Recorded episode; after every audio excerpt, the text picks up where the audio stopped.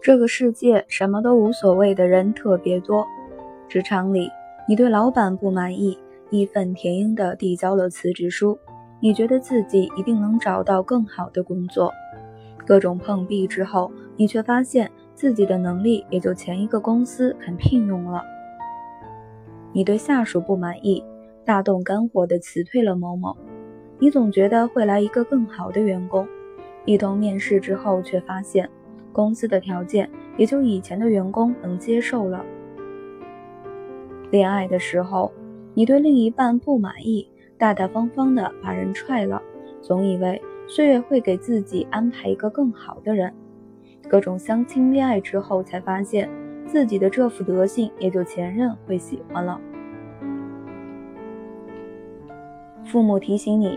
快考试了，你在游戏的战场上杀得兴起，回了他们一句：“明天再说啦。”朋友提醒你该减肥啦，你在饭桌上大快朵颐，回了他们一句：“吃完这顿再说吧。”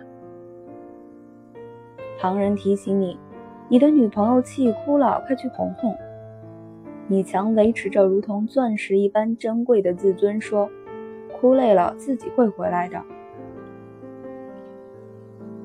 等成绩亮起了红灯，想去的大学没考上，你只能懊恼地说：“如果听妈妈的话就好了。”当电子秤上的数字异常刺眼时，你只能后悔地说：“要是没吃那么多就好了。”当看到恋人和别人在一起了，你只能伤心地说。早知道对他好一点就好了。